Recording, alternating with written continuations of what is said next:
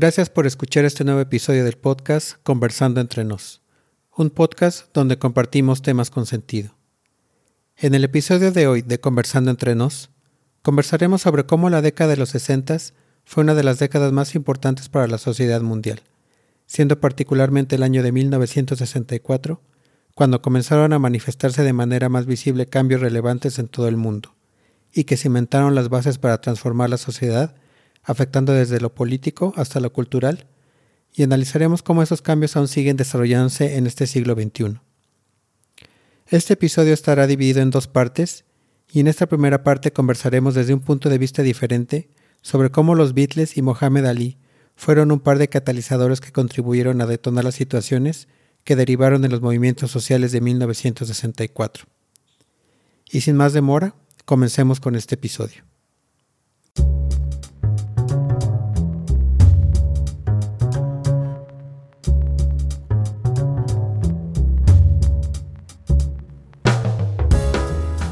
Bienvenidos a Conversando entre nos, un podcast sobre temas de interés general y cultural.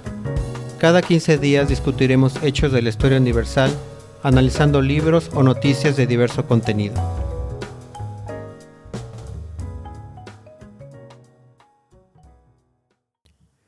¿Qué tal amigas y amigos? Yo soy el Bruja y nuevamente les doy las gracias por su tiempo.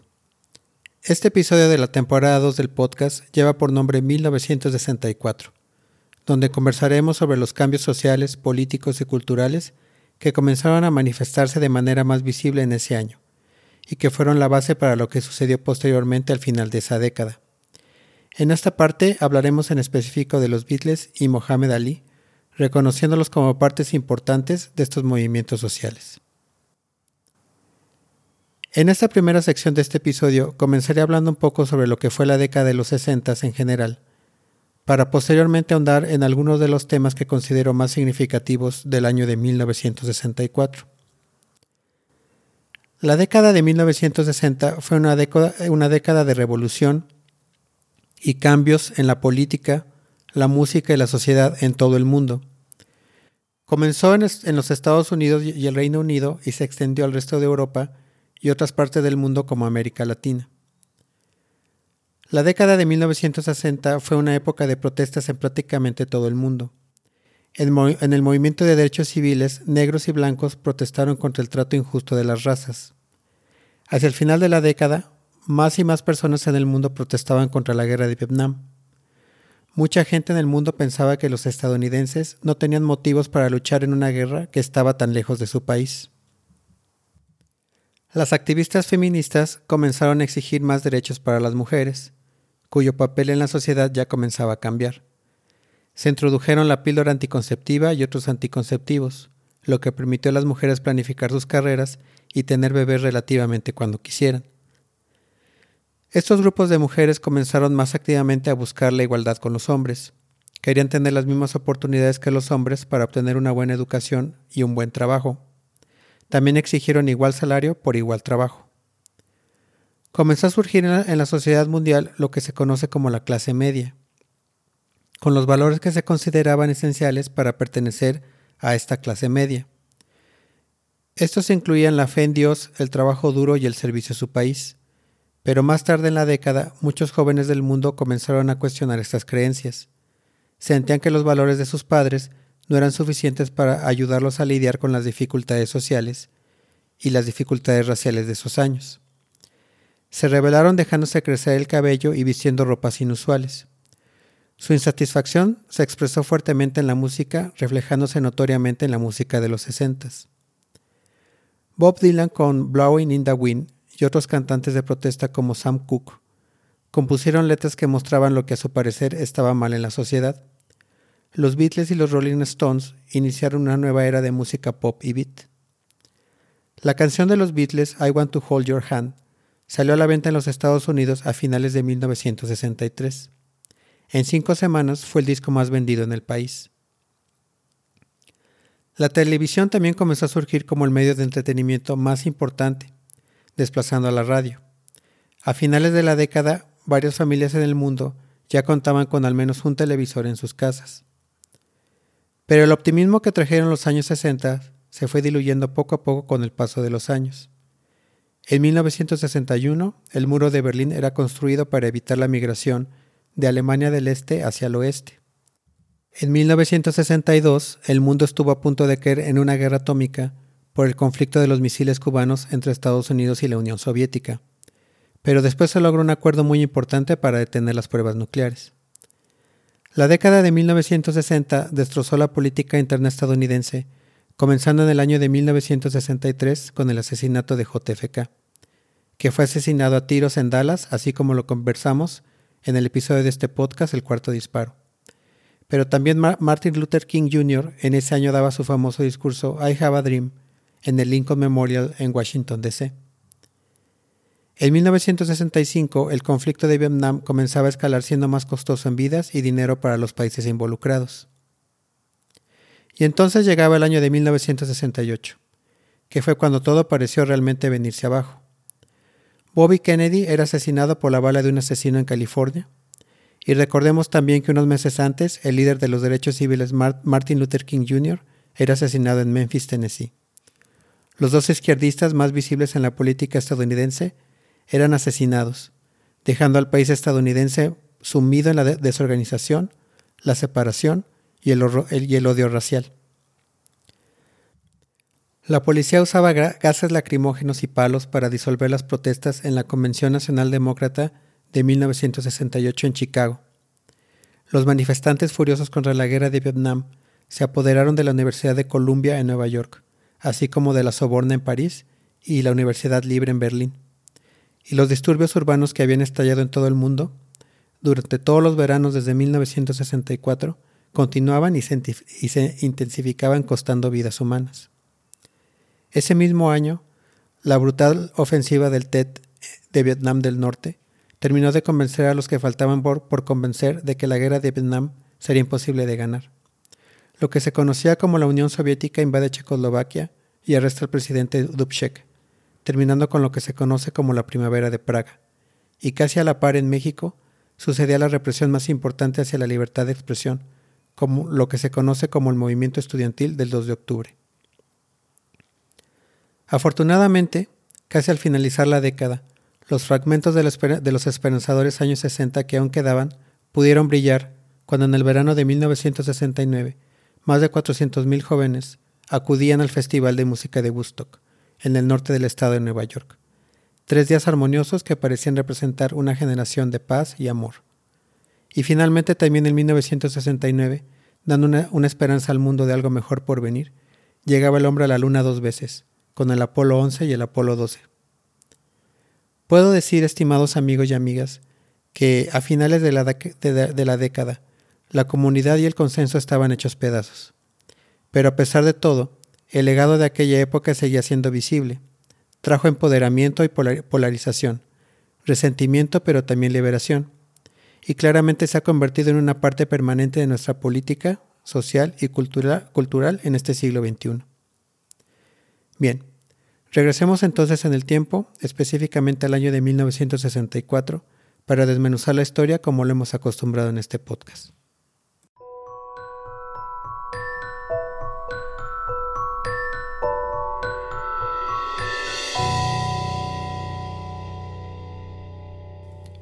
Prosigamos con esta segunda sección del podcast, conversando sobre el impacto que tuvo la llegada de los Beatles al continente americano en 1964.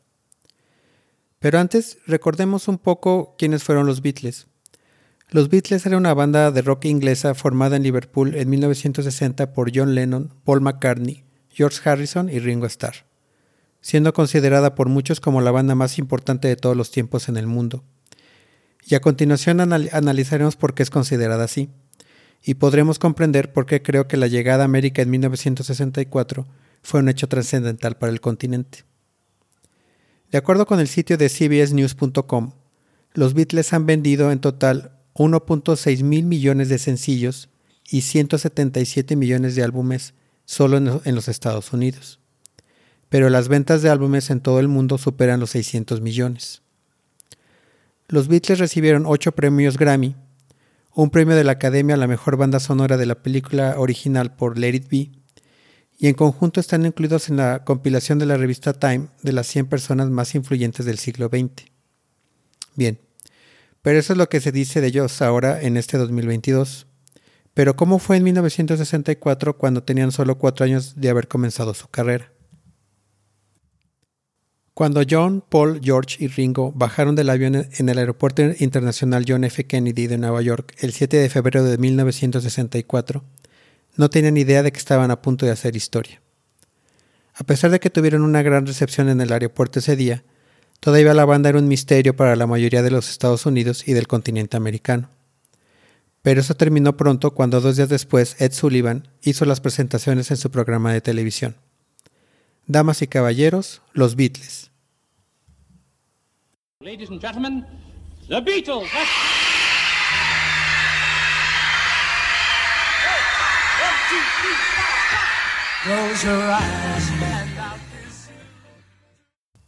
A las 8 en punto del 9 de febrero de 1964, Estados Unidos sintonizaba CBS y The Ed Sullivan Show. Pero esta noche fue diferente. Según el sitio oficial de la CBS, 73 millones de personas, o sea el 40% de la población de Estados Unidos en ese entonces, se reunieron frente a sus televisores para ver la primera presentación en vivo de los Beatles en suelo estadounidense. De acuerdo con Steven Stark, que escribiera el libro Conoce a los Beatles, una historia cultural de la banda que estremeció juventud, género y el mundo, donde dice, y abro comillas, en un país en el que la cultura popular es extremadamente importante, probablemente no haya nada más importante que los Beatles. Cuenta también Albert Maysles, quien realizará el famoso documental de 1964, ¿Qué sucede? Los Beatles por primera vez en Estados Unidos, que en ese momento él no conocía a la banda, y que cuando recibió la llamada de la productora Granada Television para filmarlos porque llegaban en dos horas a Nueva York, llamó a su hermano para preguntarle si los Beatles eran buenos. Su hermano le dijo que si eran buenos, firmaron el contrato y llegaron justo en el momento en el que el avión de los Beatles aterrizaba, y así fue como los hermanos Mailes filmaron ese documental. Durante la semana siguiente filmaron cada paso de esa primera gira y de hecho se convirtió en su primer documental. Considero que independientemente de lo que los fanáticos obtuvieran de los Beatles, todo comienza con las canciones. Desde 1962 hasta su ruptura en 1970, escribirían aproximadamente 200 canciones. Luego estaban las películas, los peinados cambiantes y lo más importante, la música en constante evolución. En una serie reciente de TV de 2021 que se llama McCartney 321, Rick Rubin entrevista a Paul McCartney y entre otras cosas hablan sobre la música, de cómo se les ocurrían tanto las notas, los efectos o inclusive las letras, y mencionan algo que creo que sí es verdad, y que por eso los Beatles hasta la fecha siguen vigentes. Esa serie me hizo pensar que la mayoría de las figuras musicales de la cultura pop se volvían conocidas y luego desaparecían, o simplemente seguían haciendo lo que los llevó a la popularidad. Pero los Beatles se, reinventaban constantemente, no hacían lo mismo más de una vez, y de cierta manera, a medida que se reinventaban, reinventaban a todos sus seguidores, y por eso es, es que se cuentan con cientos de millones y además siguen creciendo. Sus sencillos y álbumes vendieron millones de discos y en un momento de abril de 1964, los cinco sencillos estadounidenses más vendidos fueron canciones de los Beatles. Pero entonces, ¿por qué fue relevante la llegada de los Beatles a América en 1964? Bueno, cuando leemos y dimensionamos lo que aquel grupo hizo con su música, creo que sí podemos todos concurrir que en ese año la banda era considerada como el centro y como algo revolucionario que cambió la política, la cultura y la moda, equiparando esa fuerza con lo que es actualmente el Internet. Una fuerza de comunicación y cambios constantes entre muchas personas de diferentes regiones que piensan en algo similar. En este caso, las millones de personas tanto en América como en Europa y en otros continentes que actuaban y pensaban de manera similar era por los Beatles y su música. Recordemos también que en febrero de 1964 Estados Unidos era un país herido. El presidente Kennedy había sido asesinado en Dallas tres meses antes. La guerra de Vietnam se estaba calentando. Los enfrentamientos por los derechos civiles se convirtieron en batallas callejeras. Nada parecía estar bien. El país norteamericano estaba en una depresión colectiva y pudiendo ser que el éxito arrollador de la banda se debió a esta tristeza y además a la fuerza de cambio que estaba comenzando. Pero para los que creemos en ciertas cosas de la vida, puedo afirmar que nada es casualidad, por lo que los Beatles llegaron en el momento en el que debían de llegar a este continente americano. La primera gira estadounidense de los Beatles dejó una huella importante en la memoria cultural de los Estados Unidos y de la juventud de América. Ya también esta juventud de América en camino de romper con las normas culturalmente rígidas de la década de los 50, los Beatles con su música diferente y su, y su rebelión fueron el, el catalizador perfecto que empujaron este cambio no solo en Estados Unidos, sino en todo el continente. El 22 de febrero de 1964, los Beatles regresaron a Inglaterra, dejando en América su fuerza de cambio. Muy bien, prosigamos con esta parte de este episodio, pero antes de entrar de lleno con el siguiente hecho relevante de la historia de 1964, voy a mezclarlo con los Beatles. Y se trata de la historia sobre la icónica foto de la reunión entre los Beatles y Cassius Clay el 18 de febrero de 1964. Este hecho de la historia sucedió en el gimnasio de la calle 5 de Miami Beach, donde en ese entonces Cassius Clay se preparaba para su pelea contra Sonny Liston. Es un hecho poco conocido que los Beatles, de hecho, primero se acercaron a Liston para que participara en esa sesión de fotos antes de la pelea. Pero Liston se negó y fue entonces cuando contrataron a Clay. El fotógrafo Harry Benson fue quien capturó el encuentro entre Clay y los Beatles. En ese momento de la vida, ni Ali ni la banda realmente se conocían, y según biography.com, Ali no causó la mejor primera impresión. El periodista Robert Lipsyte quien había viajado a Miami para cubrir la pelea para The New York Times, narra un comienzo tenso porque Ali llegó muy tarde a la cita, y los Beatles ya estaban desesperados porque los habían encerrado en un camerino y estaban gritando que los estaban secuestrando. Pero de repente, como comenta Lipside, apareció un Ali imponente, vestido con sus pantalones cortos de boxeo, cubriendo casi toda la puerta, y todos los Beatles se asombraron al unísono y Ali rompió rápidamente con el hielo. Poco después, Benson tomaba las ahora famosas fotos de los cinco hombres en el cuadrilátero. Antes de proseguir con, con, esta sección de este podcast, quiero mencionarles que si están interesados en la transcripción de este episodio, la pueden encontrar por la página web de Crispeta Productions en www.crispetaproductions.website. Y también por YouTube e Instagram pueden ver imágenes y videos sobre este episodio. Solo recuerden buscarme como Crispeta Productions en todas las plataformas y también recuerden darle like muy bien, ahora sí prosigamos recordando un poco sobre quién fue Cassius Clay y posteriormente conversaremos sobre por qué considero que Clay fue un personaje relevante en el año de 1964. Mohamed Ali fue un boxeador, filántropo y activista social que es universalmente considerado como uno de los mejores atletas del siglo XX. Ali se convirtió en medallista de oro olímpico en 1960 y campeón mundial de boxeo de peso pesado en 1964. Ali nació el 17 de enero de 1942 en Louisville, Kentucky, y su nombre de nacimiento fue Cassius Marcellus Clay Jr. Siendo niño, Clay demostró que no le tenía miedo a ninguna pelea, ni dentro ni fuera del ring. Al crecer en el sur segregado, experimentó de primera mano los prejuicios raciales y la discriminación. A la edad de 12 años, Clay descubrió su talento para el boxeo a través de un extraño suceso de la vida. Después de que le robaron una bicicleta, Clay le dijo a un oficial de policía de nombre Joe Martin que quería golpear al ladrón. Según biography.com, el oficial Martin, además de ser un, policía, un oficial de policía, también entrenaba jóvenes boxeadores en un gimnasio local. Clay comenzó a trabajar con Martin para aprender a entrenar y pronto comenzó su carrera en el boxeo. En su primera pelea amateur en 1954 ganó la pelea por decisión dividida. En 1960, Clay ganó un lugar en el equipo de boxeo olímpico de Estados Unidos y viajó a Roma, Italia, para competir. Después de ganar sus primeros tres combates, Clay derrotó a Piotrowski de Polonia para ganar la medalla de oro olímpica de peso semipesado. Al obtener su victoria olímpica, Clay fue anunciado como un héroe estadounidense y casi inmediatamente se convirtió en profesional con el respaldo del grupo patrocinador de Louisville y continuó abrumando a todos sus, oponentes en el ring. Ali tenía un récord de carrera de 56 victorias, 5 derrotas y 37 knockouts antes de retirarse del boxeo en 1981 a la edad de 39 años. en 1984 Ali anunció que tenía la enfermedad de Parkinson. A pesar de la progresión del Parkinson y la aparición de la esteniosis espinal, se mantuvo activo en la vida pública.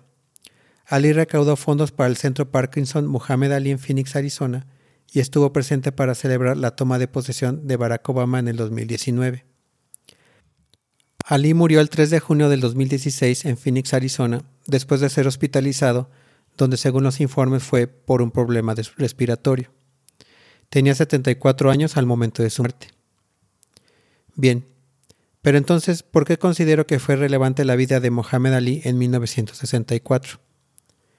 Bueno, como lo mencioné hace algunos minutos, en 1964 Ali, de 22 años, conmocionó al mundo al derrotar a Sonny Liston y convertirse en el nuevo campeón de peso pesado, siendo considerada como su primera gran victoria en su vida deportiva. Pero aunque realmente esta fue una hazaña, la relevancia de, Ali en la sociedad de 1964 no fue por esta razón, sino por lo que, lo que ocurrió durante su estancia en Miami en preparación para esa pelea y lo que posteriormente sucedió al ganar aquella pelea. Vayamos primero a lo que sucedió en la conferencia de prensa después de su victoria contra Liston. Durante esa conferencia de prensa, Clay anunció por primera vez que su nombre sería Cassius X. Pero, ¿por qué pudo haber dicho algo así?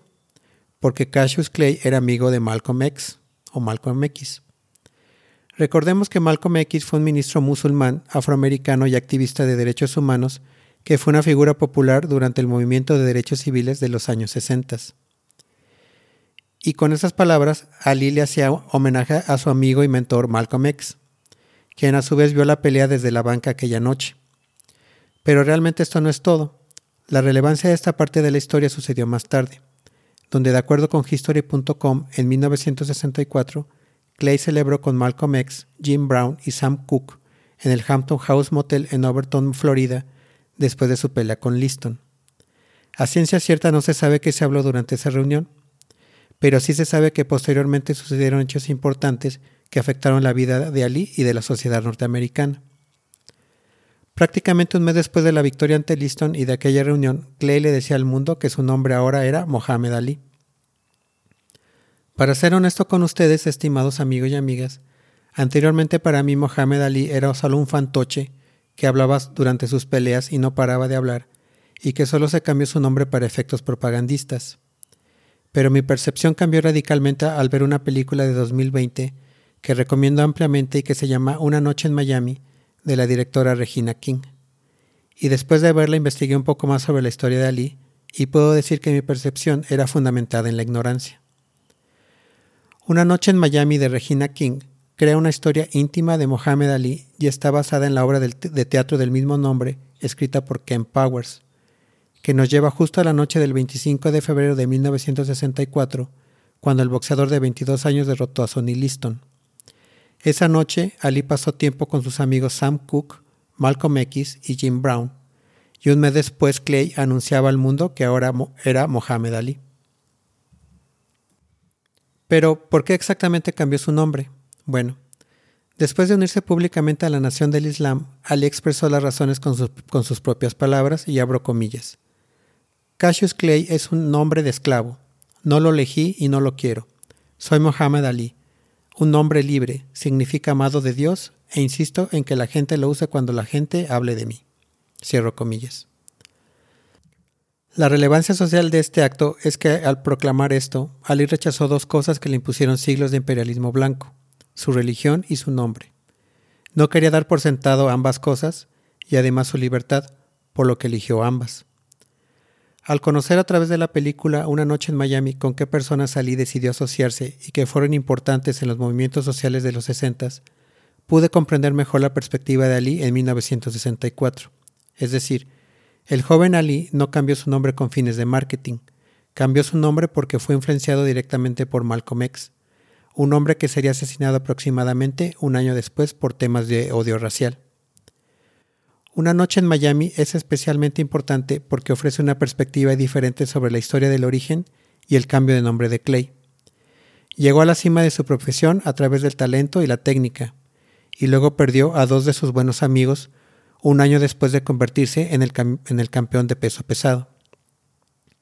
El hombre que lo condujo a la nación del Islam, Malcolm X, fue secuestrado repentinamente por unos asesinos en febrero de 1965, y Sam Cooke fue silenciado para siempre después de ser asesinado en diciembre de 1964. Entonces, el cambio de nombre de Clay no fue una cuestión de ego o ingenuidad, sino más bien un señal de compromiso y fe hacia la, hacia la sociedad. En mi opinión personal, esta película sugiere que las conversaciones de Ali con Brown, Cook y Malcolm X lo inspiraron a convertirse en una persona más progresista y que estaba listo para responsabilidades más grandes, y que muy seguramente eso fue lo que lo motivó a rechazar ir a combatir a Vietnam años más tarde. Creo que Muhammad Ali no solo cambió de nombre en 1964, sino que se volvió una persona más consciente de su entorno y de los problemas sociales que le rodeaban, y puso su grano de arena para ayudar a la sociedad, mas no para sobresalir individualmente. Por todo esto, Ali y sus acciones tanto deportivas como sociales lo hacen un personaje relevante para el año de 1964. Ya para finalizar, como comentario al calce, les comparto que Ali realmente nunca cambió su nombre legalmente. En el, en el 2016, el periódico USA Today investigó el certificado de nacimiento de Ali solo para descubrir que el documento no incluye ningún tipo de cambio de nombre.